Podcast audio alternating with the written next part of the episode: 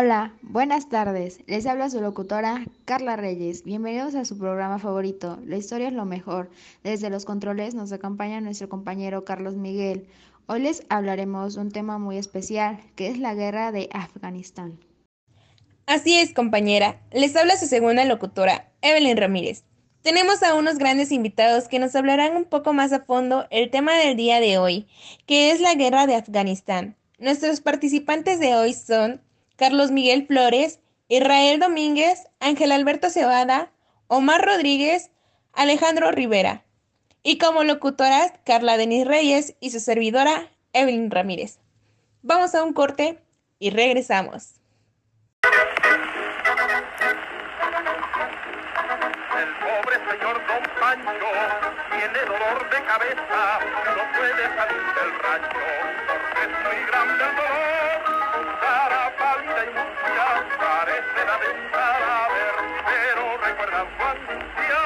Lo que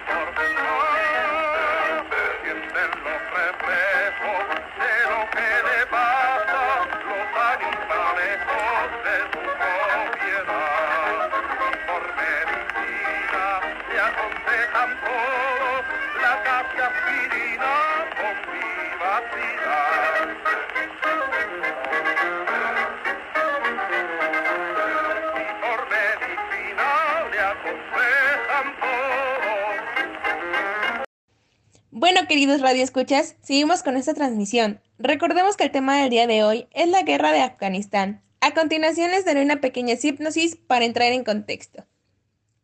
Afganistán estaba dentro de la órbita soviética desde 1973 y se practicaba una política contra los islamitas. En 1978, la oposición armada era generalizada en todo el territorio afgano y estaba principalmente liderada por grupos ligados al islamismo radical. El 24 de diciembre de 1979, las tropas soviéticas comenzaban la invasión de Afganistán. El presidente Amin fue asesinado.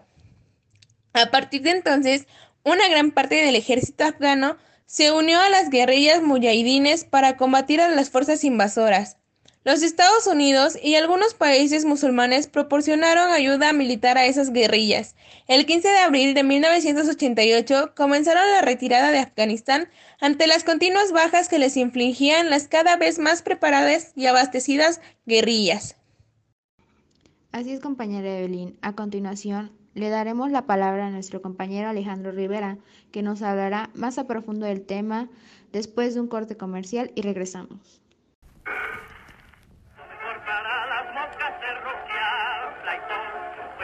De casquete sin decir adiós. No tienen tiempo ni de hablar, muertas han de aterrizar. ¡Ay, qué vacilón! Cuando alguna cucaracha ya no quiere andar y huelga por faltarle hierba que tomar. Si acaso la queremos ver, encomiende su alma a Dios, hay que echarle su Estamos de regreso. Ahora sí, nuestro compañero Alejandro nos hablará más a profundo del tema. Buenas tardes a todos los que nos están sintonizando. Les hablaré un poco más a fondo sobre el tema de la guerra de Afganistán del año 1973 al año 1989. A lo largo de su historia, Afganistán ha acreditado su capacidad de convertirse en una ratonera de pesadillas para toda potencia exterior que haya pretendido controlar su abrupto y laberinto territorio. Ese carácter indómito se debe en gran parte a que la guerra ha sido una práctica habitual y recurrente entre los distintos clanes y tribus que han habitado el territorio afgano y que han luchado entre sí desde tiempos inmemoriales. Pese al buen comienzo, pronto comenzaron las dificultades. El gobierno impuesto por Moscú con Barak Karmal al frente y un partido comunista dividido en varias fracciones fue visto como un mero títere de las fuerzas invasoras. El ejército afgano, otro soporte fundamental de la estrategia del Kremlin, también falló. Las deserciones y los motines se multiplicaron y de 80.000 hombres quedó reducido enseguida a menos de 20.000. La URSS tuvo también que adaptar su táctica militar a un escenario inédito y muy complicado. Primero optó por emplear grandes formaciones de tropas para perseguir a los muyadines hasta los, sus bastiones. Sin embargo, la guerrilla rebelde rehuyó el combate convencional y adoptó la estrategia de atacar y huir. El fracaso hizo que los soviéticos pasaran entonces a una táctica defensiva. A continuación, le daremos la palabra a nuestro participante Israel Domínguez, que nos dará algunas fechas que destacaron durante esta guerra. Muchas gracias por darme la palabra. Buen día, Radio Escuchas. A continuación les hablaré sobre las fechas más destacables durante el periodo de la guerra. En agosto de 1980, el ejército soviético lanzó la primera ofensiva a gran escala a lo largo del valle de Panjshir, persiguiendo al escurridizo líder Tayyip Mohammed Sashamosud, que llegó a ser el más notable de todos los generales afganos. La falta de un adecuado desarrollo doctrinal en este campo se debió fundamentalmente a que el ejército soviético estaba focalizado para otro tipo de escenarios propios de la Guerra Fría, tanto la guerra nuclear como la lucha entre enormes formaciones convencionales. A principios de 1983 avanzaba la sovietización de Afganistán y Moscú estaba poniendo los cimientos para una permanencia indefinida que respondía a una estrategia gradual. Satisfechos con el grado de control alcanzado hasta ese momento, se buscó la forma de debilitar a los majahidines atacando. Los soviéticos respondieron con campañas de bombardeo más intensas, que tenían por desbloquear determinadas áreas donde la resistencia tenía su retaguardia. El acercamiento soviético norteamericano en 1987 supuso una mayor presión para la resolución del conflicto. Las conversaciones de Ginebra se intensificaron alcanzándose de acuerdo el 14 de abril de 1988, por el que los soviéticos se comprometían a retirar sus tropas de Afganistán en nueve meses. Estamos de regreso. Ahora en esta sección se les hablará de los principales protagonistas de esta guerra, al igual que una serie de datos interesantes sobre este tema. El encargado de ellos será nuestro invitado, Carlos Miguel Flores. Adelante, Carlos. Buenas tardes, tengan todos ustedes queridos radioescuchas. A continuación aportaré algunos datos muy interesantes sobre el tema de hoy en la guerra de Afganistán. Y ahora estos son los principales protagonistas políticos y militares de la oposición afgana al régimen del talibán. El ex-rey Mohammed Zaher Shah, de 86 años. Buranuddin Rabbani, 61 años. El último presidente de Afganistán antes de que los talibán tomaran Kabul en 1996. Se estima que la cifra de civiles muertos puede oscilar entre los 600.000 y un millón y la de los heridos de alrededor de 3 millones, a lo que habría que sumar 5 millones de refugiados y 2 millones de desplazados en el interior del país. Unos 100 civiles soviéticos murieron a consecuencia de la guerra. Mahail Gurgavoch ordenó la retirada de las tropas soviéticas a principios de 1989 se retiraron ordenadamente los últimos soldados del ejército soviético. La guerra dejó profundas heridas en la sociedad afgana y también en la soviética. Primero y la rusa después. En los Juegos Olímpicos de 1980, celebrados en Moscú, casi 60 países se negaron a presentarse a raíz del conflicto. Cuatro años después, los países comunistas harían lo mismo en los Juegos Olímpicos celebrados en Los Ángeles. Este conflicto simultáneo a la revolución iraní de 1979 y a la guerra Irán-Irak se recuerda como el Vietnam de la URSS por su alto coste en vidas y económico, por lo estéril de los resultados, teniendo como única consecuencia la aún mayor desestabilización de la situación política soviética, en un momento cuando estaba su próxima desintegración. Con el derrocamiento de Amin, el Consejo Revolucionario nombró al expresidente ministro Barack Karmal como presidente. Durante el gobierno de Ronald Reagan en los Estados Unidos, se aumenta considerablemente el envío de armas y fondos para los bastiones de la resistencia situados en el territorio de Pakistán e Irán.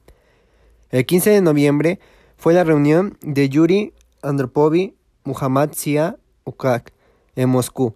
El 7 de diciembre se reúnen los jefes para tratar de llegar a un acuerdo.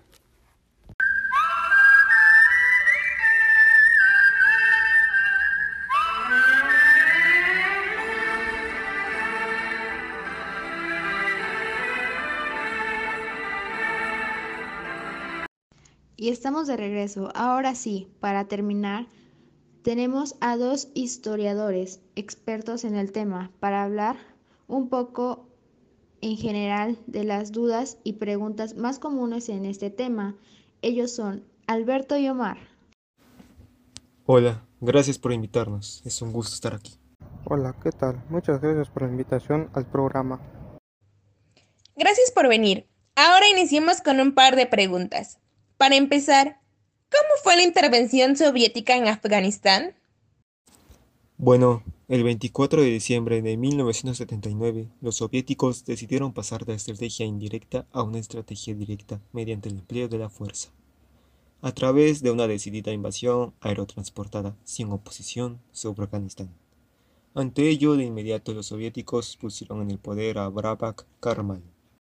¿Y cuál fue la causa de la invasión de la Unión Soviética en Afganistán? Intentó imponer una ideología atea sin tener en cuenta lo, arraigado de la religión en el pueblo. Tampoco funcionó la reforma agraria, que se estrelló, contra estructuras feudales en, en ámbito político. Los comunistas persiguieron a las obsesiones. Luego de eso, las tropas soviéticas invadieron Afganistán en 1979. ¿Qué ha sufrido Afganistán? Pues bastante, de hecho. Verán, a lo largo de su historia, Afganistán ha sufrido la invasión de diversos imperios, desde los persas de Ciro el Grande a los británicos en el siglo XIX pasando por los griegos, los árabes y los mongoles. Igualmente, Gran Bretaña y Rusia, en pleno apogeo de la colonización, intentaron apoderarse de Afganistán. ¿Qué consecuencia trajo la invasión de la URSS a Afganistán? La URSS perdió en Afganistán 15.051 efectivos y resultaron heridos casi 600.000 en más de 10 años de enfrentamiento. Y de parte de Afganistán, se estima que la cifra de civiles muertos puede oscilar entre los 600.000 y un millón, y la de heridos alrededor de 3 millones, a lo que habría que sumar 5 millones de refugiados y 2 millones de desplazados en el interior del país. ¿Cómo es Afganistán en la actualidad? Desde luego, la situación política actual de Afganistán es compleja y confusa tras más de 30 años de guerra contra la URSS y nueve años después del derrocamiento del movimiento talibán a, raíz de la intervención en el país de la coalición liderada por los Estados Unidos a finales del 2001, la situación política económica es muy tensa y aún con los constantes roces con Estados Unidos y el resto del Medio Oriente y desde el 2014 el presidente es Hassan Ghani. Bueno, pues muchas gracias por la entrevista compañeros. Espero que la hayan pasado muy bien en esta emisión. Lamentablemente ha llegado a su fin. Gracias por su atención y que tengan una buena noche. Saludos a todos los que nos están sintonizando y hasta mañana. Gracias.